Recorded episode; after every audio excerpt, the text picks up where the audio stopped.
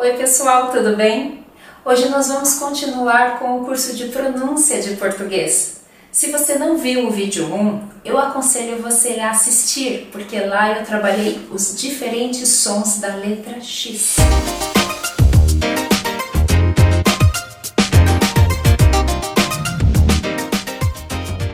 Bem, eu disse no primeiro vídeo que o objetivo deste curso é ajudar os alunos a pronunciarem melhor algumas palavras da língua portuguesa.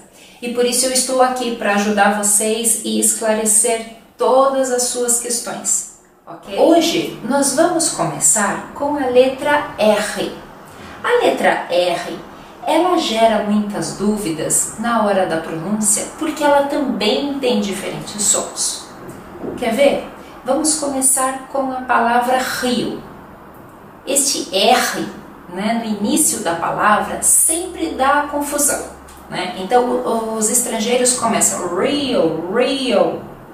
Não, a pronúncia é Rio. Né? Rua, rato, ok? Que é o mesmo som de carro, certo? Se você pensar na palavra hospital do inglês, é este mesmo som, ó. hospital, rua, ro, rio, mesmo som. Aham, ah, tá bom, um pouquinho diferente pode ser, mas é este som. Tá, vamos lá. Um outro som que nós temos para a letra R é quando ela está entre vogais. Quando ela está entre vogais, ela tem o som de ro, ra, né? Caro, barato, né? Garoto. Vamos repetir? Caro, garoto, né? Caro, garoto, barato. Sim, este R ele é o mais difícil na minha opinião, porque esse ro, né? Ro, ra, ele é complicado, mas vocês têm que praticar. No meu livro Português Sem Fronteiras tem mais exercícios e mais exemplos para vocês praticarem, tá bom?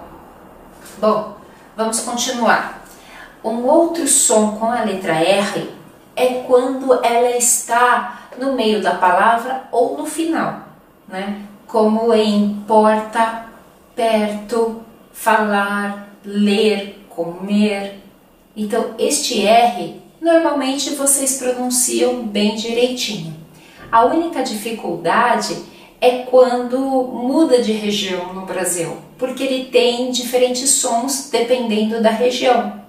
Por exemplo, no Rio de Janeiro, as pessoas dizem porta, perto, falar, comer.